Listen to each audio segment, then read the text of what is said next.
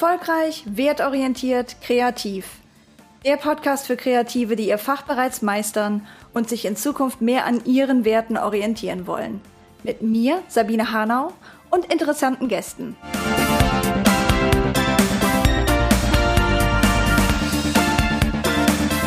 Heute mit dabei Sandra Janke, Opernsängerin, Business-Mentorin und die Frau hinter der kreativen Leuchtturmmethode. Wenn ich mit meinen Werten Menschen anziehen will, wie mache ich das überhaupt? Wie werde ich authentisch sichtbar? Wie kann ich meine Leistungen würdevoll und ohne mich zu verbiegen oder mich irgendwie eklig zu fühlen an meine Kundschaft verkaufen? Dafür ist Sandra die Fachfrau und wir sind super happy, dass sie bei diesem Podcast mit dabei ist. Du wirst mit Sicherheit viele praktische Tipps mitnehmen. Viel Spaß beim Hören.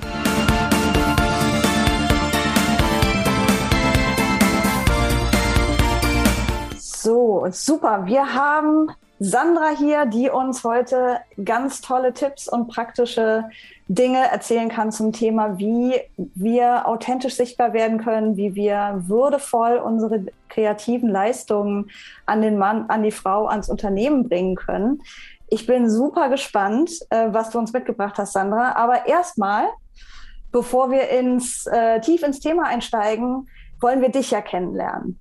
Magst du uns ein bisschen erzählen, wie du überhaupt zu diesem Thema gekommen bist? Denn du ja. bist ja eigentlich Opernsängerin. Ja, genau. Das ist ja jetzt nicht unbedingt logisch, oder? Ja. ja, total gerne. Äh, erstmal vielen Dank für die Einladung, Sabine. Ich freue mich total, hier zu sein und hier mit allen auch zu diskutieren und ähm, das ganz offen zu gestalten, vor allem mit Fragen und, und anregenden Gesprächen. Ähm, genau, ich erzähle ein bisschen was über mich. Also ich bin eigentlich Sängerin. Ich stehe seit 2009 auf verschiedensten Bühnen. Ich habe in Hannover angefangen, in Köln und jetzt bin ich in Leipzig Solistin am Opernhaus. Ich habe gleichzeitig parallel Pädagogik studiert, Gesangspädagogik und ähm, habe parallel genau Pädagogik studiert und war auch als Dozentin an der Uni tätig, habe das dann aber 2009, nee, 2020 aufgehört. Ähm, weil ich 2019 mein eigenes Business gegründet habe, Artist Leadership ähm, Schule. Und ähm, ja, das hat alles so angefangen, dass ich im Endeffekt, sage ich immer, bin ich so ein, ich, also es gibt mehrere Paradiesvögel, schätze ich, aber ich bin so ein bisschen Paradiesvogel in der Opernszene zumindest, weil eigentlich, wenn man Sängerin ist, ist man Sängerin. Und das ähm, danach äh, legt man eigentlich das Leben aus und man und richtet sich danach und übt. Und und bei mir war es schon immer so, dass ich das Gefühl hatte, ah, da ist noch mehr, irgendwas ist da in mir, was, was rauskommen will. Ich kann das noch nicht so genau beschreiben, was. Aber ich habe dann auch Kulturwissenschaften studiert. Ich habe das dann aber an den Nagel gehängt, weil mir das zu theoretisch war. Ähm, dann habe ich aber später noch ein Kulturmanagement-Zertifikat habe ich äh, äh, dann trotzdem noch gemacht, weil das Thema mich nicht losgelassen hat. Ähm, also ich hatte schon immer so ganz viele Interessen und Töpfe und ähm, aber war eigentlich in so einem, ja, wie soll ich das sagen? Ich war eigentlich in einem Bereich unterwegs, in dem das nicht en vogue war, darüber zu sprechen, dass man andere Dinge tut. Ähm, also habe ich eher, habe ich mich tatsächlich versteckt. Ich habe mich wirklich äh, nicht gezeigt mit dem, womit ich mich beschäftigt habe, wie zum Beispiel Marketing, Online, Entrepreneurship, ähm, Sichtbarkeit, Authentizität, all diese Sachen, über die ich viel gelesen, gelernt hatte und viele Masterminds gemacht hatte, die habe ich versteckt. Ich wollte nicht gesehen werden, weil ich wirklich wahnsinnige Angst hatte, belächelt zu werden. Ähm, ich hatte Angst, nicht ernst genommen zu werden, als, als Sängerin vor allem. Ich hatte auch Angst, nicht ernst genommen zu werden als äh, Coach, Business Mentorin, wie auch immer. Diese Begrifflichkeiten sind ja mittlerweile sehr durchmischt. Ähm, aber da überhaupt auch ernst genommen zu werden und habe deswegen das ganz lange unterdrückt. Und ähm, 2015 habe ich meine Tochter bekommen. Und da war, glaube ich, so ein bisschen für mich so ein bisschen eine, eine, ein Warnsignal, weil ich das Gefühl hatte, irgendwie, ich lebe mein Potenzial überhaupt nicht aus. Ähm, da muss was passieren. Und dann habe ich 2016 hatte ich so ein bisschen meinen Zusammenbruch nach einer Vorstellung und bin weinend in die Garderobe gegangen. Ähm, eigentlich hätte ich total happy sein müssen. Ich habe eine super Rolle gesungen. Es war ein toller Abend, aber mir ging es gar nicht gut. Und ja, da war so der Punkt, wo ich gemerkt habe, ich verstecke mich, ich will mich jetzt eigentlich zeigen. Ähm, das hat dann wieder noch ein bisschen gedauert, weil ich dann noch ein Kind bekommen habe und danach habe ich mich gezeigt. Und dann bin ich so 2018, wurde ich eigentlich so langsam sichtbar mit meinen ganzen Themen, Business und dachte auch da, wen interessiert das denn an Kreativen und Künstlern, die brauchen das alle nicht. Ähm, das hat sich dann rausgestellt, dass das Falsche ist, weil es doch sehr viele interessiert hat. Ähm, bin dann jedenfalls rausgekommen damit und in, der, in diesem Zuge habe ich selbst ganz viele Gespräche geführt, also als Kundin auch, weil ich gerne eine Dienstleistung in Anspruch nehmen wollte. Ähm, und das jetzt immer noch total gerne tue, natürlicherweise als, als Unternehmer, Unternehmerin. Ähm, und habe dabei festgestellt, dass ich mich danach oft schlecht gefühlt habe. Also ich hatte so das Gefühl, hä, irgendwie, ich wollte doch eigentlich, also ich habe doch eigentlich eine tolle Idee und das ist doch gut und warum fühle ich mich denn jetzt so schlecht nach diesem Gespräch? Und ich habe oft vermittelt bekommen, na ja, also mit uns, wenn du uns nicht buchst, dann dann wirst du es nicht schaffen. Oder wir sind die Besten, wir sind diejenigen, die dir das erzählen können. Oder ähm, ja, wenn du nicht bereit bist, das Geld zu investieren, dann dann wirst du es niemals schaffen. Also man kriegt ständig solche Sätze vermittelt, die, die, die setzen sich irgendwie ganz, haben sich bei mir ganz negativ festgesetzt. Und da dachte ich, wie kann man das eigentlich anders machen? Wie, wie kann ich denn Mensch sein und an meine Dienstleistungen glauben und die trotzdem würdevoll und, äh, und erfolgreich verkaufen, ohne dass ich jemanden mit erpresserischen oder manipulativen Sätzen äh, irgendwie da reinbringen muss. Ähm, und das hat mich dann ganz lange beschäftigt und ich habe selbst äh, Gruppenprogramme aufgebaut. Hier sind auch welche dabei. Das, das freut mich total, die zu sehen, meine Leute hier. Ähm, und für mich ist essentiell gewesen, dass ich eben mit den Leuten Gespräche führe und zwar intensive Gespräche, ähm, wo es nicht darum geht, Leute in irgendetwas hineinzureden, sondern wirklich ähm, den anderen zu sehen. Zu den genauen Punkten kommen wir noch, aber erstens die anderen zu sehen und gleichzeitig die Werte, die wir als Unternehmen, als Person vertreten, wirklich raus in die Welt zu geben und nicht versuchen, irgendetwas zu sein, was wir vielleicht von außen gesagt bekommen, was wir sein sollen. Ähm, und es ist auch etwas, was ich immer mehr sehe, was da draußen eigentlich etwas gefragt ist, sage ich jetzt mal so salopp, ähm, dass es dass keiner mehr irgendetwas verkauft haben möchte, sondern dass wir eigentlich uns identifizieren wollen. Wir möchten die anderen fühlen, wir möchten emotional äh, resonieren mit äh, unserem Gegenüber. Wir möchten echte Menschen sehen, Werte sehen, wir möchten uns, uns verbinden. Und das ist total die Chance, wirklich in diese Authentizität zu kommen und äh, was ja auch ein Thema von Nadine ist, die eigene Stimme zu finden. Ähm, genau, und, und das ist so ein bisschen auf dieser Mission bin ich, dass wir das für uns finden und, und rausgeben in die Welt als Dienstleister, Coaches, was auch immer man, man anbietet.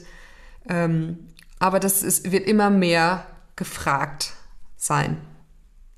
Das finde ich so ermutigend, dass du das sagst, Sandra so ermutigend, denn ich erlebe gleichzeitig, wie wir von allen Seiten ne, diese Nachricht bekommen, ähm, wenn du wenn, wie du sagst, wenn du nicht investierst in dein Unternehmen, dann bist du es dir offenbar nicht wert. So ein bisschen diese L'Oreal-Werbung, äh, toxisch umgekehrt. Und zugleich dann diese fünf Schritte, wie du über Nacht zum Millionär wirst oder wie du 100.000 Euro Monate bekommst als Webdesignerin, Übersetzer oder Illustrator. Und ähm, unabhängig davon, ob das was ist, was ich überhaupt möchte, weiß ich von mir selbst und auch von den Gesprächen mit anderen Kreativen, dass dieses auf ein Einprasseln dieser Nachrichten auch einfach einen unter Druck setzt. Also mir geht es so, wenn ich sehe, dass es hier ständig darum geht, 10.000, 100.000 Euro Monate zu, zu machen, das ist gar nicht mein Ziel, zumindest nicht im Moment, aber trotzdem fühle ich mich davon gestresst. Und dann zu hören von dir, dass du sagst, der Trend geht eigentlich in eine ganz andere Richtung, ist ja an sich schon eine große Ermutigung und fühlt sich für mich erleichternd an. Ja, Das, das ist genau das, also was ich eben auch gespürt habe. Ich hatte irgendwann auch eine Zeit, da war ich total orientierungslos, weil ständig wurde mir gesagt, du musst das machen und wenn du das nicht machst, dann ist das falsch und jetzt musst du das machen und ich wusste gar nicht mehr, in welche Richtung ich gehen sollte. Ähm, und je, je echter und verletzlicher ich mich gezeigt habe, desto mehr Leute habe ich angezogen und ich dachte, hä, das ist ja eine verdrehte Welt gefühlt, aber eigentlich ist das ja genau das, was viele mittlerweile wollen und es gibt, ich weiß nicht, ob der Begriff ESG euch was sagt, aber ähm, Environmental, Social und Governance ist etwas, was die, was große Unternehmen mittlerweile, was die wirklich versuchen ähm, zu implementieren. Und unter diesem Governance ist noch ein, ein Punkt, der heißt Unternehmensethik. Und darunter fällt im Endeffekt genau das, was wir machen wollen, indem wir zeigen, was ist denn unsere Ethik? Wie gehen wir denn vor?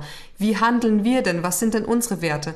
Und das machen große Unternehmen mittlerweile, die engagieren Leute dafür. Aber das gilt genauso für Dienstleister und kleinere Unternehmen.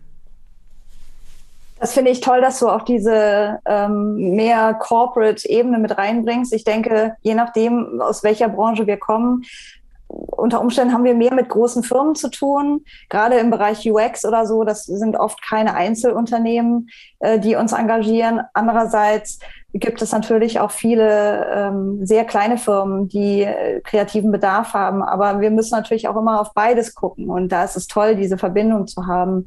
Diese ganze Serie steht ja auch unter diesem ähm, Thema, ne? erfolgreich, wertorientiert, kreativ, dass wir da eine Balance finden zwischen allen drei. Und umso cooler, dass du äh, in die gleiche Richtung gehst mit deiner Arbeit, Sandra. Jetzt hast du ja diese Leuchtturmmethode entwickelt. Äh, da bin ich jetzt sehr gespannt, was du uns über diese Leuchtturmmethode erzählen kannst. Wieso heißt die Leuchtturmmethode? Hat das einen nordischen Bezug? ähm, nee, eigentlich nicht. Ich habe irgendwann, ich, ich weiß gar nicht mehr so richtig wann, jedenfalls hatte ich so dieses Bild von ähm, von Leuchtturm in meinem Kopf, als ich darüber nachgedacht habe, was wir eigentlich da draußen sein wollen für andere.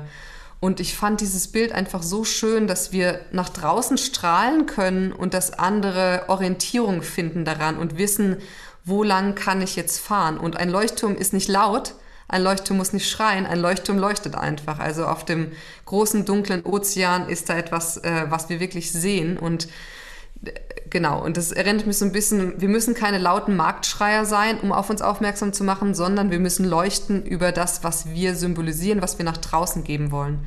Und das ist im Endeffekt auch genau das, was ich mit Leuchtturmprinzip, was ich damit äh, verbinde, ist, dass, dass ein bestimmter ähm, Prozess an, an Marketingaktivitäten ist und kombiniert mit ähm, ethischen Verkaufsprozessen, ähm, dass wir eben dass wir eben nicht mit der Verkaufskeule kommen und sagen, so, du musst es jetzt machen. Oder dass wir eben nicht sagen, hier, hier gibt's jetzt, geht's zum Verkauf, bitte klick den Button, sondern dass wir eben über, über unsere Wertigkeit, über unsere Persönlichkeit, wer sind wir eigentlich, was ist unsere Geschichte, warum tun wir, was wir tun, ähm, was macht uns aus, was ist das Spezielle an uns, dass wir anfangen, darüber zu reden und sichtbar werden und dadurch die anderen magisch anziehen und, ähm, und dann erst in den Verkauf gehen, der dann gar nicht mehr irgendwie äh, manipulativ sein muss, weil wir vorher schon diesen Prozess eingegangen sind und zum Leuchtturm geworden sind, interessant geworden sind für die anderen.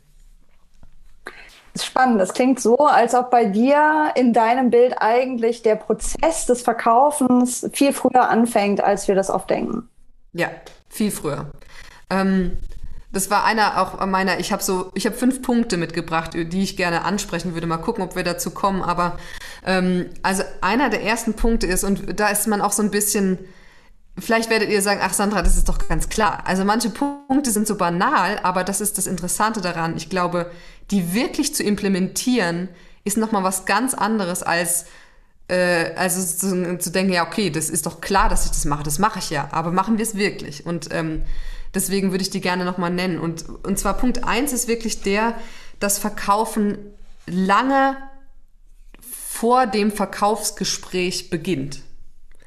Also bevor wir überhaupt ins Gespräch kommen mit Klienten, da hatte ich übrigens noch eine Frage erstmal an alle, ob das überhaupt, äh, also wer überhaupt Verkaufsgespräche führt und Gespräche.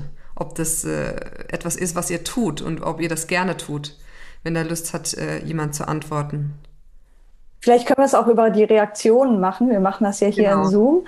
Äh, da gibt es ja eine Ja- und Nein-Option. Ähm, das könnt ihr einfach anklicken und dann sehen wir das bei euch im Bild. Genau, genau. ich sehe schon, ich tue es, äh, aber nicht gern. Super spannend. Ähm, genau.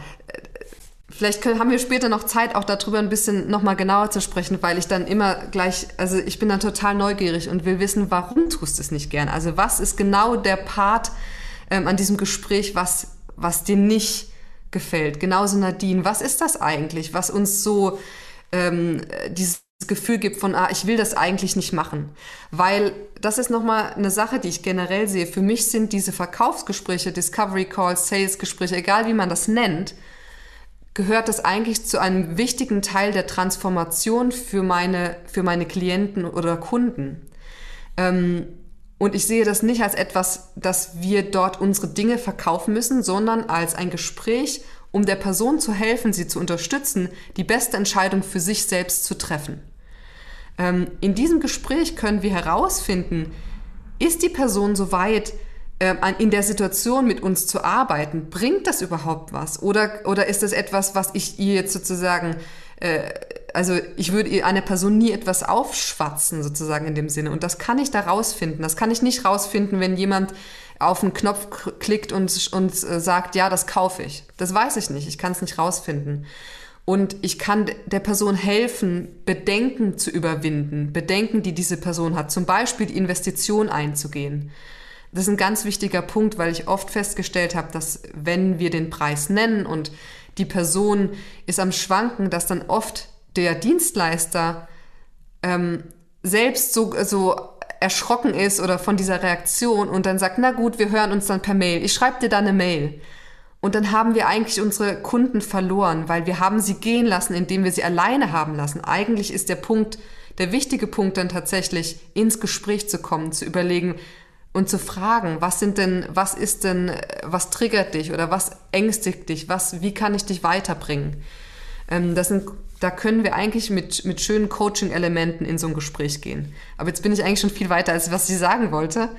Ähm, und zwar, äh, dass das, das Verkaufen beginnt eben lange vorher, indem wir sichtbar werden mit ähm, den, mit unserer Persönlichkeit, mit unseren Werten, mit unserer, äh, was ich eben genannt hatte, ne, mit unserem Warum, mit unserer Geschichte, ähm, dass das eben die anderen anzieht. Und da hatte ich auch, ich hatte da eigentlich ein ganz gutes Beispiel. Und zwar hatte ich irgendwann ein, ein Live gemacht oder ein Post gemacht zu meiner Nichtverlängerung als Sängerin. Ich bin jetzt noch eine Spielzeit an der Oper und dann bin ich nicht verlängert nach zehn Jahren.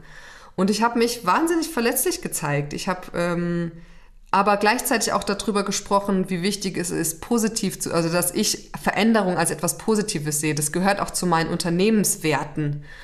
Ähm, und es war einer der erfolgreichsten Posts. Es hat nichts direkt mit meinem Business zu tun, trotzdem hat es mit meiner Ethik zu tun, mit meiner, mit meinem Mindset, wie ich lebe. Und es ist sehr interessant für andere. Oder wenn ich darüber schreibe, dass ich jetzt mit meinen Kindern Findet Nemo schaue ähm, das hat auch was damit zu tun, wie ich sozusagen lebe oder was mir wichtig ist, dass mir, dass mir die Zeit mit Kindern, mit meinen Kindern wichtig ist.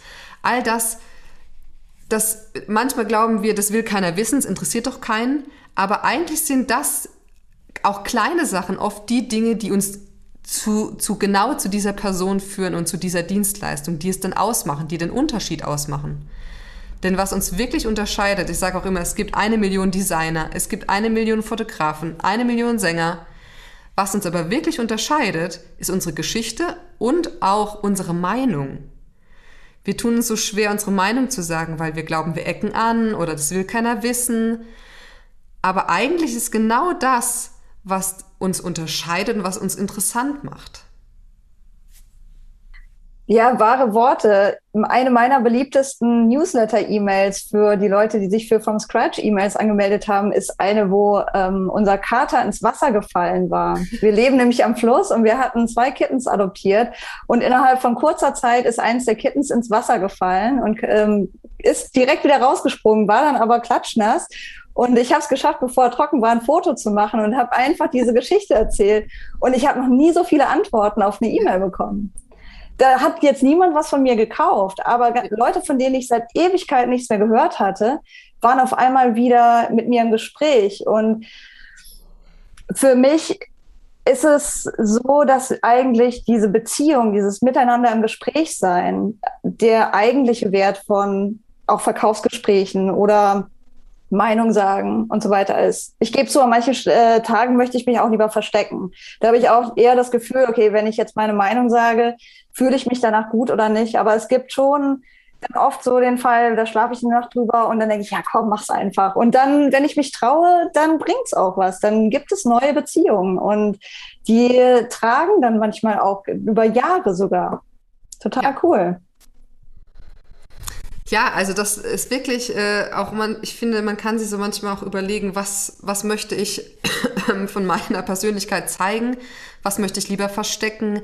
Also wie als würde man das wie eine kleine sozusagen äh, Charakter nicht erfinden, weil man ist ja die Person, aber trotzdem entwickeln und, und diese Teile zeigen da draußen und ähm, das ausprobieren, auch einfach spielerisch damit umgehen und zu gucken, vielleicht kann ich mal darüber reden und das Interesse äh, darüber reden, wie ich, keine Ahnung, wie ich durch die Natur wandere und was für Gedanken mir kommen. Also kleine Schritte anfangen zu überlegen, wie kann ich mich zeigen, was möchte ich zeigen und ausprobieren, spielerisch sein damit.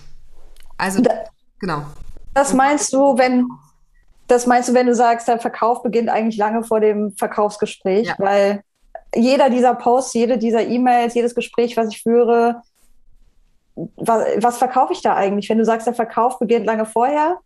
Ich glaube, man das ist eine super Frage und ich glaube tatsächlich, dass man ein Gefühl verkauft von mit dieser Person will ich arbeiten. Ich glaube gar nicht mal, dass es so unbedingt darum geht, was die Person verkauft. Es hört sich jetzt komisch an, aber oder also natürlich schaut man nach bestimmten Dienstleistungen in einer bestimmten Situation seines Businesses oder Entwicklung. Trotzdem, wenn man die Auswahl hat und man sieht von einer Person nur Inhalte oder nur äh, oder Wissen, was man da weiterbekommt und von anderen Personen bekommt man aber noch ein Gefühl für die Person, wie die Person eigentlich tickt, was ihr wichtig ist, ähm, wonach sie strebt, dann fühle ich mich tendenziell dieser Person näher als jemanden, wo ich nur sehe, okay, die hat das gemacht und da studiert und das gemacht. Und das ist genau das. Also wir bekommen ein Gefühl für die andere Person. Wie ist es mit dieser Person zu arbeiten? Wie kann ich, und meistens ist es, also wenn ich was anbiete, dann ist es auch natürlich eine Investition oft und das ähm, wird bei euch auch sein. Ihr werdet höherpreisige Angebote haben und niedrigpreisigere. Aber dass man, das erleichtert es eben, dieses Gefühl für die andere Person zu bekommen. Und das gilt deiner Erfahrung nach auch im Umgang mit größeren Kundinnen und Kunden? Also wenn ich mit Unternehmen rede, ist das deiner Meinung nach genauso? Oder nur mit Einzelpersonen? Also ich finde, das ist, mh, mm, es ist vor allem mit Einzelpersonen, aber trotzdem finde ich, hält es auch Einzug mit, also so ein bisschen auch schon in Unternehmen. Es kommt darauf an, wer da sitzt, also wer da sitzt und diese Entscheidungen trifft. Ähm, viele dieser Unternehmen haben ja sozusagen auch Leute bei LinkedIn und da ist im Endeffekt passieren ja auch so Dinge. Vielleicht nicht so ganz auf dieser persönlichen Ebene, aber auf der Ethik- und Wertebene auf jeden Fall. Ähm, da muss man ein bisschen differenzieren, glaube ich schon. Trotzdem glaube ich, dass es möglich ist. Die, also, dass man da gesehen wird von Unternehmen. Ja, ich würde es aus eigener Erfahrung auch ähm, unterstreichen und auch aus der Erfahrung, die ich mit in Gesprächen mit anderen Kreativen gemacht habe. Aber ich glaube, wir denken oft noch so, dass ähm, sobald da eine größere Firma dahinter steht, die Menschlichkeit keine Rolle mehr spielt. Weil das hat dann so was Kafkaeskes. Ich bin dann so einem großen Betrieb gegenüber und da sind dann irgendwie Leute im Einkauf und Formulare, die ich ausfüllen muss. Und möglicherweise muss ich mir noch irgendein besonderes Tool runterladen und irgendwie durch einen RFP-Prozess gehen oder irgendwas Kompliziertes meine Erfahrung ist so wie deine eigentlich, Sandra, dass ich immer trotzdem ein Gegenüber habe oder vielleicht eine kleine Gruppe von, von Menschen, die die Entscheidung treffen und das gegenseitige Kennenlernen, diese Menschlichkeit, das trägt schon auch durch diesen Prozess. Da kann man dann auch Schwierigkeiten gemeinsam meistern, äh, ist es überraschend häufig der Fall, dass irgendwie äh, was passiert, was man nicht erwartet hätte, weil irgendein technisches Problem auftritt oder das Formular ist komisch formuliert und ich weiß nicht, was ich da ausfüllen soll dann kann man auch noch nachfragen. Und tatsächlich ist es kein Problem. Das war, glaube ich, für mich so, ein, so eine so ein Glühbirnenmoment, ne? so ein Aha-Moment in meiner Selbstständigkeit rauszufinden, oh ja, ich kann das fragen. Und das heißt nicht, dass die mich deswegen jetzt doof finden, sondern das ist einfach nur Menschlichkeit. Ich weiß auch nicht alles. Ja, ganz genau. Und da muss man sich auch nochmal bewusst machen, hinter jedem oder in jedem Unternehmen, da sitzen Menschen. Da sitzen trotzdem genauso Menschen. Und da sind wir übrigens direkt beim zweiten Punkt. Es war eine perfekte Überleitung, Sabine. Auch das scheint erstmal banal, aber unsere potenziellen Kunden, Klienten sind Menschen. Hört sich banal an, ich weiß, aber ich glaube, das ist wichtig, uns immer wieder ins Gedächtnis zu rufen, ähm, dass wir, dass jeder Mensch sich auf eine Art mitteilen will, jeder Mensch hat ähm, Bedürfnisse, Probleme, Situationen, in die, in die diese Person gerade steckt. Und das gilt es in diesem Gespräch zu erörtern. Es geht nicht in diesem Gespräch darum, also zu zeigen, wie toll man ist, was man alles bisher geleistet hat, dass äh, wir die Besten sind, sondern eigentlich geht es wirklich darum, diese Person zu erfassen. Wer ist das da vor mir? Was, was, wo hängt sie fest? Und kann ich helfen, ähm, diese Person zur nächsten Station zu bringen? Und das hat wirklich, das kommt auch später nochmal vor, aber die, das Zuhören und das Sehen, das hat eine ganz große Magie. Und dann geht es von, von diesem Verkaufsgespräch, ich will was verkaufen, geht es ganz eindeutig weg zu, ich höre dir zu, ich sehe dich in deiner Situation und oft dreht sich das dann auch um, dass die Person fragt, sag mal, kann ich mit dir arbeiten? Weil wir präsent sind, weil wir da sind und zuhören. Und auch genauso müssen wir uns überlegen, die Personen, denen wir eventuell was verkaufen wollen oder die ein Gespräch mit uns gebucht haben, die warten nicht unbedingt darauf den ganzen Tag, dass wir anrufen oder dass wir jetzt ins Gespräch gehen, sondern die haben ganz viele andere Dinge in ihrem Leben, zu bewältigen. Da ist vielleicht eine, eine Katja, die zwei Kinder hat und gerade Krach hat mit ihrem Mann ähm, und äh, die total unglücklich ist im Beruf. Ähm, das, das wahrzunehmen, das zu sehen, darüber auch vielleicht sogar ins Gespräch zu kommen, allein das kann eine Verbindung herstellen, die viel bedeutender ist, viel wichtiger ist als der Verkauf. Ja, ist sehr spannend. Ich habe in meiner ähm, Vergangenheit äh, bei den Kursen, die ich gemacht habe zum Thema Selbstständigkeit, genau das Gegenteil gesagt bekommen. Der Rat, den ich bekommen habe, war immer, deine Kundschaft soll so wenig über dich wissen wie möglich. Mhm. Sei als Privatperson möglichst nicht fassbar. Denn am Ende sagst du dann, ja, ähm, ich bin mit meinen Kindern Rollschuh laufen gegangen, dann fängst du an, über die Rollschuhe zu reden, dann denken die, oh, was hatten die für sich für luxuriöse Rollschuhe ge geleistet? Ähm, dann verhandeln wir jetzt gleich mal am Preis, weil das muss ja wirklich nicht sein oder irgend sowas. Ne? Oder ist sie jetzt überhaupt noch belastbar, wenn bei der jetzt im ähm, Privatleben das und das und das los ist, können wir uns noch darauf verlassen, dass die Arbeit gut gemacht wird. Natürlich ist schon eine Frage, wähle ich klug aus und ähm, bin ich mir quasi darüber im Klaren, welches Bild ich erzeuge im Kopf meines Gegenübers. Aber sich so komplett bedeckt zu halten, finde ich auch unheimlich anstrengend. Ja. Da habe ich das Gefühl, ich muss so viel von mir selbst weglassen in meiner Arbeit. Dafür habe ich mich ja jetzt wirklich nicht selbstständig gemacht. Nee. Und weißt du, was du da angesprochen hast? Im Endeffekt kannst du dagegen steuern, also was andere über mich denken. Auch das ist nochmal ein Riesenthema. Aber gegensteuern in deiner Sichtbarkeit. Also was will ich zeigen, was will ich nicht zeigen, wie spreche ich über mich und meine Arbeit. Ähm, dass wir eben diesen Charakter entwickeln, von dem ich gesprochen habe, das ganz klar ist. Wenn Sandra sagt, sie verbringt Zeit mit ihren Kindern, heißt es nicht, dass sie trotzdem nicht ihre Leidenschaft äh, in die Arbeit steckt. Also ich glaube, da kann man ganz viel in, de, in der Sichtbarkeit zeigen und verändern. Und auch da, ich glaube trotzdem, dass es nochmal, also wichtiger ist, der Person gegenüber zuzuhören, als dass wir erzählen. Also wir müssen, glaube ich, gar nicht so viel preisgeben. Es gibt Momente, da habe ich auch mit meinen Klienten dann im Gespräch, wenn die Person sagt, ja, und weißt du, ich kann darüber nicht reden, dann sage ich auch, weißt du, das, das geht, ich fühle total mit dir, weil so ging es mir auch. ich habe mich ganz lange versteckt, ich habe mich hinter Säulen versteckt im Opernhaus.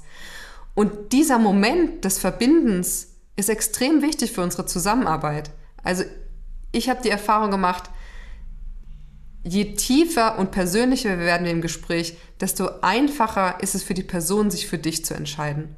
Und ähm, dass das im Endeffekt, die, für mich sind diese Gespräche die schönsten Gespräche, die ich führe. Ganz ehrlich. Ähm, deswegen finde ich es so spannend auch zu fragen, was ist bei den Gesprächen, also was gefällt euch nicht? Weil da ist irgendein, da, das müsste man mal sozusagen anschauen, gucken, was ist der Knackpunkt da? Warum klickt es nicht? Ja, dann sprechen wir doch einfach mal die Einladung aus. Wenn ihr Lust habt, im Chat zu schreiben, was euch nicht gefällt, dann kann Sandra dazu vielleicht sogar äh, präzise Tipps geben oder Vorschläge machen, wie ihr das umgehen oder ändern könnt. Ich würde gern kurz noch was sagen, wenn es okay ist. Ja, Nadine. Ich sag mal deinen Namen dazu, wenn das okay ist. Nadine. Genau, Nadine. Und Sandra, du hast vorhin auch so einen Punkt angesprochen, dass ähm, man sich am also dass man sich so verkaufen sollte. Also so, so habe ich das immer wahrgenommen, ähm, dass da dieses Muster besteht, dass man möglichst viel auflistet, wie viel Erfahrung man hat. Und mich hat das schon immer gestört, weil ich denke mir, wirklich die Verbindung zum Menschen ist wichtig. Natürlich möchte ich zum Beispiel auch einen Profi haben, der oder die ähm, meine Sache erledigt oder für mich äh, kreativ wird. Ähm, aber ähm, mir ist viel wichtiger zum Beispiel, dass ich mit jemandem arbeite, mit dem ich mich menschlich verstehe, der ähnliche Werte hat, der auch erfasst, was ich möchte. Und ähm, ich habe mich auch damals entschieden, ich möchte auch so für meine Kunden, Kundinnen sein. Ähm, deswegen dieses äh, Portfolio, was man immer bei LinkedIn sieht, was man alles gemacht hat, ich habe fast das Gefühl, das ist wie so ein verzweifeltes Auflisten und da ist überhaupt gar nichts Menschliches mehr, nichts Besonderes mehr. Äh, da wollte ich ja auch ähm, im nächsten Podcast mich, mit euch, den ich mit Sabine dann mache, ähm, drüber sprechen. Das ist gerade so ein Punkt, diese immer nur, äh, ja, diese Biografie praktisch, aber gar nicht, was dahinter steht, was für Ideen und dass vielleicht jemand, der das nur ein Jahr macht, äh, zehn Jahre besser ist als jemand, der das vielleicht bei Procter Gambler oder sonst was. Also ich weiß nicht, warum mir das jetzt einkommt, ja. aber äh, ja, das wollte ich nur hinzufügen. Ganz genau. Also vielen Dank, Nadine, für diesen Beitrag, weil das, das empfinde ich wirklich ganz genauso. Also auch wenn es darum geht, oft sehe ich so eine Zertifizierungsschlacht, sage ich manchmal. Ich habe das Zertifikat und ich habe die Ausbildung und ich habe noch das gemacht. Und ähm, das ist total schön. Das können Menschen gerne machen, wenn sie das machen wollen. Trotzdem sagt es nicht unbedingt etwas aus darüber, ob, ob diese Zusammenarbeit funktioniert. Ich finde, ein Qualitätsstandard ist, muss ganz klar da sein. Das ist für mich Grundbedingung. Ähm, aber da, dazu kommt eben noch viel mehr. Diese menschliche Komponente ist extrem wichtig, ob etwas funktioniert oder ob es nicht funktioniert. Und, und eben das rauszukitzeln, das ist eben das Spannende. Ja. Ja, auch so Punkte wie Verlässlichkeit. Wer sagt dir, ob da, jemand, der das zehn Jahre macht, verlässlicher ist als jemand, der das ein Jahr macht? Ja. Ja. Und was für Voraussetzungen, oft wird auch nicht gesehen, was für, für, für Voraussetzungen da sind aus einer vorherigen Zeit, die erstmal gar nichts zu tun haben mit dem Job, den jemand macht. Also das finde ich auch interessant und ähm, da würde ich auch bei der eigenen Sprache immer anknüpfen. Ähm, das gehört nämlich auch zur eigenen Sprache, wie man sich da ausdrückt und was man da von sich zeigt. Ja. Knüpfen wir gut aneinander. Eine Sache, die mir immer total schwer gefallen ist am Anfang und wo ich wirklich üben musste in diesen äh, Verkaufsgesprächen, war dieses ähm, dieser Widerspruch zwischen auf der einen Seite, ich lerne hier jemand neu kennen und will, wie du sagst, Sandra, zuhören und auf der anderen Seite will ich ja auch nicht, dass das Gespräch total ausufert und wir jetzt hier anderthalb Stunden im Gespräch sind. Ich meine grauen Zellen total anstrenge und am Ende kommt dabei für mich nichts rum. Und mein Gegenüber entscheidet sich auch nicht für irgendwas. Mhm. Und dann irgendwie die Kurve zu kriegen, das Gespräch gleichzeitig offen und zielgerichtet zu führen, das fand ich echt schwierig am Anfang. Ich ja. sehe so ein paar Leute nicken, vielleicht geht's nicht nur mir so. Hast du dafür Tipps? Ja, das, ja, es ist ein total interessanter Punkt, finde ich tatsächlich. Also zum einen, glaube ich, müssen wir im Kopf haben, den Leuten ist ja bewusst, wenn sie mit dir Kontakt haben, dass eventuell eine Zusammenarbeit auch stattfinden kann und dass das auch nichts ist, was schlecht ist, sondern das ist ja etwas, was die höchst, also was potenziell ja gewollt ist. Ähm, ich glaube, das ist für uns ganz wichtig. Dann trotzdem sage ich auch immer, und da, da sind wir auch bei diesem dritten Punkt, dass wir die Agenda versuchen sollen zu Hause zu lassen. Also dieses Gefühl von, ich muss dieser Person jetzt meine Dienstleistung, mein Programm, was auch immer man hat, verkaufen. Das hält uns davon ab, wirklich zuzuhören und bei der Person zu sein. Und das bringt auch die Person weg von dir. Also das ist, was die Leute riechen, wenn man das will. Deswegen ist es auch so schwierig, was du sag, gerade sagst, dieser, dieser Dreh, ne? dass man sozusagen, man hat was anzubieten, aber man will eigentlich da sein. Ähm, was ich, was ich gerne mache, ist, wenn ähm, ich wenn ich spüre, da ist eine Verbindung da und ich könnte dieser Person helfen, ich könnte sie unterstützen mit meiner Idee, mit meiner Arbeit, ähm, dass ich sie frage, wäre es für dich interessant zu erfahren, wie wir arbeiten könnten? Wenn das gerade kein Thema für dich ist, dann ist es überhaupt, dann, dann muss, müssen wir darüber gar nicht reden. Aber wenn es dich interessiert, lass uns gerne dafür Zeit nehmen. Wir können uns auch gerne nochmal treffen und darüber sprechen. Also ich habe mir wirklich auch vorgenommen, mir bewusst Zeit zu nehmen für Leute, weil ich mal gegengerechnet habe. Das ist eine ganz interessante Rechnung, die man mal machen kann. Wenn man zum Beispiel Landingpages schreibt, und ich liebe Landingpages, apropos, aber und E-Mail-Sequenzen, und ihr seid ja sowieso die Besten darin, aber ähm, E-Mail-Sequenzen und alles, wenn ich das alleine mache, sag ich mal, rechne ich mal acht Stunden pro Woche und das ist schon wenig. Acht Stunden pro Woche mal sechs Wochen, jetzt muss ich rechnen, oh Gott, vier mal acht sind, sechs mal acht sind 48 Stunden, ja? Okay, wenn ich sechs Leute da drin haben will, sag ich mal, ähm, und mit Leuten ungefähr drei Stunden verbringe an tiefen Gesprächen, sind das 18 Stunden. Also das heißt, ich würde, oder sagen wir mal, wir machen mal zehn Leute, wenn vier Leute davon nicht teilnehmen wollen, aber vielleicht irgendwas anderes dann irgendwann buchen, sind es 30 Stunden im Vergleich zu 48 Stunden. Das heißt, ich investiere gerade, ähm, wenn ich, das muss man dazu sagen, wenn das eine Investition ist, die jetzt höherpreisig ist, ne? dann investiere ich lieber Zeit in Menschen als in nur nach draußen Marketing, Werbung schalten. Ähm, aber wie bin ich jetzt da drauf gekommen? Ach genau, dass, äh, dass man denen die Entscheidung, also man kann wirklich einfach auch ähm, den Menschen sagen, interessiert dich, wie wir arbeiten können oder nicht. Freiheit geben. Freiheit den Menschen geben und zu, dass sie sagen können, nee, ist gerade nicht meins. Und es ist okay. Das ist so ein guter Tipp, weil das bedeutet, wenn die Person Ja sagt, dann habe ich ja die Erlaubnis. In dem Moment kann ich Werbung machen und kann mich auch voll reinhängen, das total so zu präsentieren, wie, ich, wie es mir liegt. Ganz genau. Und weißt du, Sabine, auch du wirst merken, ob du das überhaupt fragen kannst. Wenn Desinteresse schon während des Gesprächs ist, wirst du das nicht fragen. Und man spürt es ganz genau. Und, und meistens ist es ja unbedingt, erzähl mir darüber.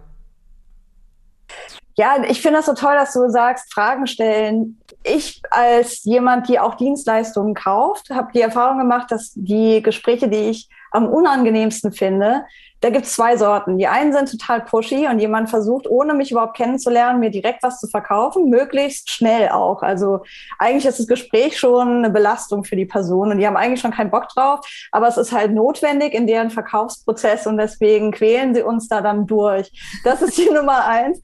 Die Nummer zwei ist, wir kommen beide in das Gespräch rein und keiner weiß so richtig, was machen wir denn jetzt eigentlich? Wer sagt was? Wer ist zuerst dran? Wie läuft es hier ab? Und ich fühle mich total orientierungslos und nach ein paar Minuten fange ich dann an, der anderen Person zu sagen, sag mir doch mal das und das, sag mir doch mal das und das. Und da fühle ich mich auch nicht wohl mit, weil ich dann das Gefühl habe, wenn wir zusammenarbeiten würden, müsste ich dir jeden Wurm aus der Nase ziehen. Ja. Ich möchte gerne an die Hand genommen werden, als jemand, die was kaufen will und zumindest durch diesen, durch dieses Gespräch geführt werden. Und da finde ich Fragen total cool, weil die so offen sind. Da kann ich auch eine Grenze setzen als ähm, Interessentin, wenn ich finde, okay, ich habe jetzt genug gehört und ich finde, es passt doch nicht so gut. Ja, Ganz genau. Eben, also und diese Fragen, die du stellen kannst, das ist auch meistens so, dass die ja einen Prozess in dem Gegenüber auslösen, also und eine, und eine Entwicklung und eine Erkenntnis. Und ähm, das hilft dieser Person weiter zu überlegen, wäre das was für mich, wäre das nichts für mich. Und das ist eben ganz wichtig in dem, in dem Prozess für beide, für beide rauszufinden, ähm, können wir zusammen arbeiten. Und das erleichtert übrigens auch, wenn man währenddessen schon Wert, ich nenne, ich nenne das wertbringende Fragen im Endeffekt, ne? also erkenntnisbringende Fragen. Wenn wir die schon während des Gespräches stellen, kommen wir nicht zu diesem komischen Moment von, oh Gott, jetzt muss ich gleich was verkaufen. Jetzt kommt der Moment. Und wenn ich es nicht gebacken kriege, dann bin ich total der Loser. Ähm, weil das passiert oft, dass wir dann am Ende des Gesprächs denken, jetzt muss ich sagen, jetzt muss ich mein Angebot machen und je, jetzt muss ich sie als Kundin gewinnen. Dabei können, eigentlich passiert der Prozess schon währenddessen, wenn wir gute Fragen stellen. Und ich will auch nochmal kurz hier sagen, oft sind gute Fragen die einfachsten Fragen.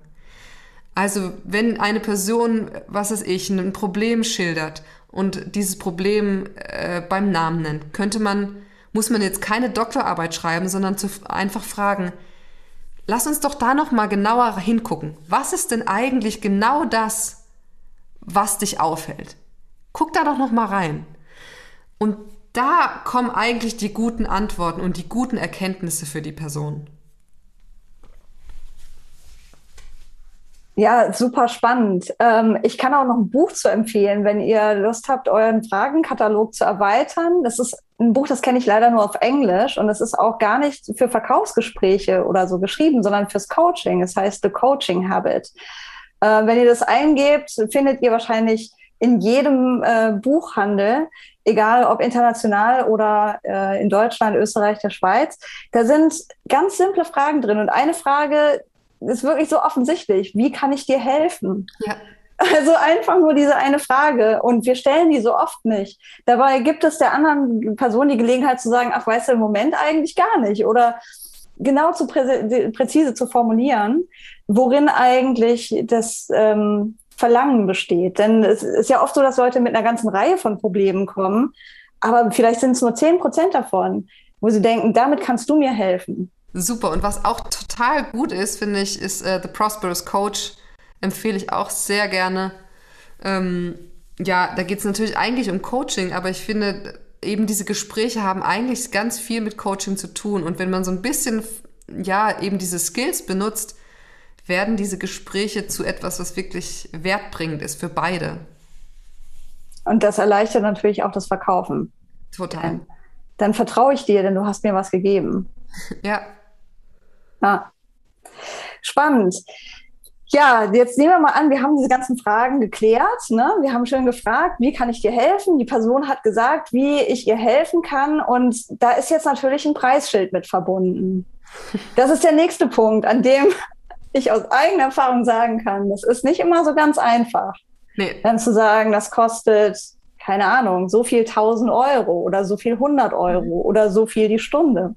Ja, außer ja. tief Luft zu holen, was kann ich noch machen, um da gut durchzukommen? Ja, genau. Also als erstes, erstes, unsere Preise sind gute Nachrichten.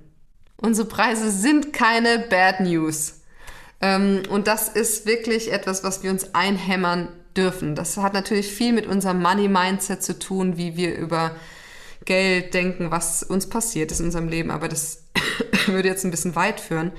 Aber so als ganz praktischen Tipp, ähm, wenn man den Preis genannt hat, ich nenne es oft auch eine Investition. Also die Investition ist, anstatt zu sagen, es kostet, die Investition ist so und so viel, 5000 Euro, keine Ahnung, ähm, dann erstmal still zu sein. Stille. Wir tendieren dazu, direkt erklären zu wollen, warum das 5000 Euro kostet ja, weil ich habe äh, die und die Ausbildung gemacht und das kommt noch da rein und dann kriegst du noch das extra und das passiert dann. Und da greifen wir ein in einen Denkprozess unseres Gegenübers, weil unser Gegenüber denkt wahrscheinlich gar nicht darüber nach, dass, also vielleicht denkt die Person, es ist preisintensiv, aber häufig ist eigentlich der Gedanke, oh Gott, ich will das unbedingt machen. Wie kann ich dieses Geld bekommen? Oder wo kriege ich das her? Ist das gerade machbar? oh Gott, soll ich an mein Konto, soll ich an mein Girokonto gehen oder mein Sparkonto? Äh, Kriege ich das vielleicht von meiner Oma? Habe ich das noch in meinem Budget von, keine Ahnung. Also das sind eigentlich die Gedanken, die die in, dem, in der anderen Person schwirren und wir unterbrechen diesen Prozess. Und deswegen, und das fällt uns wahnsinnig schwer, aber erstmal Stille, denken lassen, Time to Think, tolles Buch übrigens, denken lassen und dann, ähm, dann wieder ins Gespräch zu kommen, zu sagen, jetzt hast du ja den, den Preis gehört. Würdest du mit mir teilen, was, was du denkst? Würdest du ganz offen mit mir reden, was das mit dir macht? Und das ist ein ganz wichtiger Punkt und ich weiß, es ist super schwer am Anfang, das wirklich umzusetzen.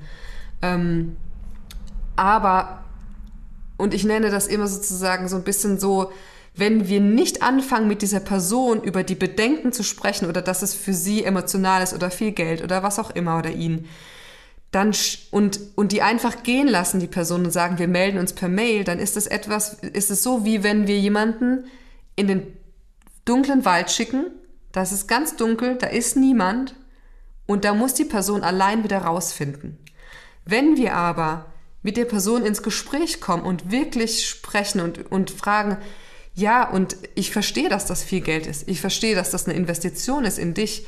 Ähm, wollen wir mal drüber nachdenken, wie du an Geld kommen könntest? Oder wollen wir mal schauen, ähm, ob das tatsächlich realistisch ist oder was auch immer, also dass wir auch wieder einfache Fragen stellen, helfen, diese Bedenken zu überwinden, dann bedeutet es, dass wir dieser Person eine Lampe in die Hand geben und diese Person kann mit dieser Lampe in den Wald gehen und findet auch wieder raus.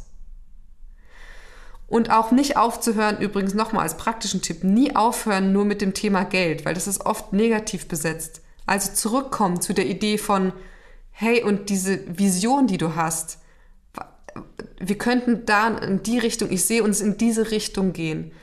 Wollen wir darüber nochmal sprechen, also einen zweiten Call ausmachen, einfach um dieses Thema abzuschließen, egal ob sich die Person für oder gegen dich entscheidet in dem Moment, zu sagen, lass uns das zum Abschluss bringen, wir reden darüber. Ja, das finde ich sehr interessant. Ähm, das mit der Stille, Christine sagt auch, sie hat es schon äh, gemerkt, Stille und Lächeln und es klappt immer besser. Das finde ich super. Ich habe auch sogar gemerkt, dass ich manchmal dachte, oh, das war jetzt aber ein ganz schöner Hammer, diesen Preis zu sagen. Und dann habe ich so innerlich bis zehn gezählt und dann kam raus, dass das eigentlich gar kein Problem war. Ich habe manchmal das Feedback bekommen, naja, also für einen Workshop hätte ich jetzt eigentlich mit mehr gerechnet. Oder naja, unser Budget, ähm, bis wir da jetzt, ähm, also unser Budget umfasst eigentlich mehr als das. Vielleicht können wir da noch mehr Sachen äh, andenken, die wir noch drauflegen könnten oder so. Also ich habe mir, seit ich das zum ersten Mal erlebt habe, vorgenommen, einfach an dieser Stelle immer offen zu sein für eine Überraschung. Denn die Geschichte, die ich mir selber erzähle, die kommt ja aus meiner Position als Leiterin eines Kleinstunternehmens, sage ich mal, da sind natürlich die Beträge auch vollkommen anders, als wenn ich ja. jetzt mit einer großen Firma mit Tausenden von Mitarbeitern rede. Äh, ja, und noch, ja, also, erzähl mal, erzähl mal, Sandra. Da habe ich nämlich auch noch ein Beispiel und das finde ich total interessant, weil wir stecken, also wir, wir, wir unser, äh, unsere Glaubenssätze, die, die stülpen wir oft auch auf andere oder und das ist spannend. Ich hatte nämlich letztens auch ähm, jemanden gesucht, der so ein bisschen mein Social Media übernimmt und ähm, hatte ich eine Agentur angeschrieben und wollte so eine wirklich eine ganze, also mit denen wirklich einen Plan anlegen und richtig das groß aufziehen und hatte das angefragt und dann kam als Antwort, na ja, wir haben das große Paket, das ist nichts für dich, weil es wird in den vierstelligen Bereich gehen und ähm, da, ich denke eher, dass du sowas suchst wie sozusagen so ein, ein Ein-Stunden-Workshop. Und damit hat er, also über den eigenen Glaubenssatz hat er sich den Verkauf ähm, versaut, weil ich hätte das gemacht. Ich war bereit, vierstellig zu investieren in sowas, hab's dann nicht gemacht, weil ich gemerkt habe, naja, die Person hat selbst ihren Glaubenssatz auf mich gestülpt und glaubt, ich würde das nicht wollen, dann ist das, glaube ich, nicht die richtige Verbindung, nicht die richtige Sache. Also da müssen wir ganz arg aufpassen, dass wir nicht unsere Glaubenssätze auf andere also spiegeln, weil, weil das ist genau das, was dann passieren wird. Wenn wir glauben, es ist zu teuer oder es ist preisintensiv, dann glaubt das unser Gegenüber. Wenn wir glauben, der Preis ist berechtigt und äh, Leute sind bereit, das zu zahlen, dann ist meistens der Preis keine Frage und wird akzeptiert. Und es geht nur darum, macht die Person das oder macht die das nicht. Aber die wird nicht sagen, boah, bist du teuer, das ist ja der Wahnsinn. Passiert meistens nicht. Meistens nicht. Ich meine, ich habe auch schon erlebt, dass mich jemand gefragt hat, kannst du meine ganze Website schreiben? Ich habe 350 Euro dafür. Musste ich sagen, naja, leider, leider können wir das zu dem Preis nicht machen.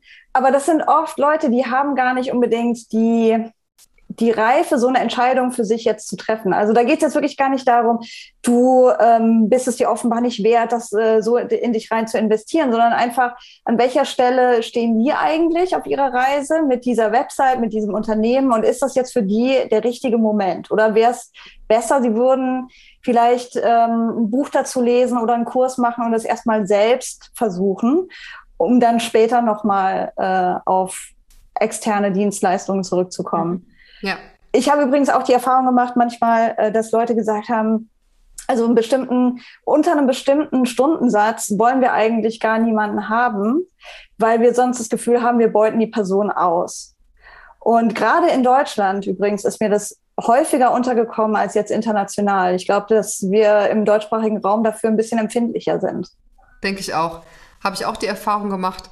Und auch, ähm, auch als Qualitäts- Merkmal sagen viele, naja, wenn das jetzt äh, unter 500 Euro kostet, nee, dann mache ich das nicht. Also, dass sich wirklich auch Menschen etwas, also die wollen sich etwas leisten, sie wollen investieren. Sonst haben sie das Gefühl, die Qualität stimmt nicht. Habe ich auch schon erlebt. Ja, super. Cool. Wir sind kurz vor Schluss. Ähm, vielleicht, weil wir jetzt über das Thema Investieren und so weiter gesprochen haben, machen wir einen kurzen Werbeblock für dich, Sandra. Wenn Leute investieren wollen, mehr mit dir zu arbeiten, wo finden sie dich? Was können sie tun? Ähm, sandrajanke.com findet man mich oder auf Facebook oder Artist Leadership, Instagram. Ähm, aber eigentlich über sandrajanke.com findet man mich auf jeden Fall. Da gibt es viel zu sehen. Oder YouTube gibt es Videos von mir, die ich vor, naja, das sind schon ein bisschen älter, aber auf jeden Fall kann man Material finden. Super cool. Ich schicke euch allen nochmal den Link und ähm, auch in den äh, Show Notes für den Podcast später werdet ihr den Link finden, auch die Titel von den Büchern und Links, wo man die kaufen kann, möglichst fair. Und ähm, wenn ihr Lust habt, mehr zu diesem Thema zu arbeiten, Sandra bietet dafür Kleingruppenarbeit an, ich biete dafür Kleingruppenarbeit an, leicht unterschiedlich ausgerichtet. Bei Sandra mehr Thema Business, bei mir mehr das Thema, habe den Mut mit deinen Werten, dich von deinen Werten leiten zu lassen in all deinen Entscheidungen. Wenn euch das interessiert, auch dazu findet ihr mehr Infos sowohl später in den Show Notes als auch in der Mail, die ich euch später schicke. Super, dann Vielen Dank euch allen, vor allem vielen Dank an Sandra für den tollen Input. Ich habe wieder viel gelernt von dir und ähm, ja, war toll, wieder mit dir zu sprechen. Gleichfalls. Vielen Dank für die Einladung, hat wirklich Spaß gemacht. Super. Danke, Sandra. Dann bis bald. Dann, tschüss. Hey, wenn du das jetzt alles gehört hast und in dir wird so eine Sehnsucht wach, und du fragst dich, wie kann ich das eigentlich für mich alles umsetzen? Da gibt es tausend praktische Dinge und vielleicht auch ein paar Sorgen und Bedenken. Und außerdem ist es ziemlich einfach, sich damit allein zu fühlen. Dann habe ich hier was für dich. Die erfolgreich, wertorientiert, kreativ Supervision. Das ist so ein bisschen wie ein Mastermind, aber viel intensiver. Die Gruppe ist vier bis sechs Leute, die sich regelmäßig alle zwei Wochen für zwei Stunden treffen, um gemeinsam an diesen Zielen zu arbeiten. Dazu gibt es eins zu eins Treffen mit mir, in denen wir an deiner Zielsetzung und der Umsetzung feilen. Und eine Online-Community auf Reflektor Network plus eine informelle Gruppe auf Signal, damit du dir regelmäßig den Input holen kannst, den du jetzt gerade brauchst. Und sei es nur Mut vor einem schwierigen Gespräch oder das gemeinsame Feiern, wenn du genau das gemacht hast, was du dir vorgenommen hast.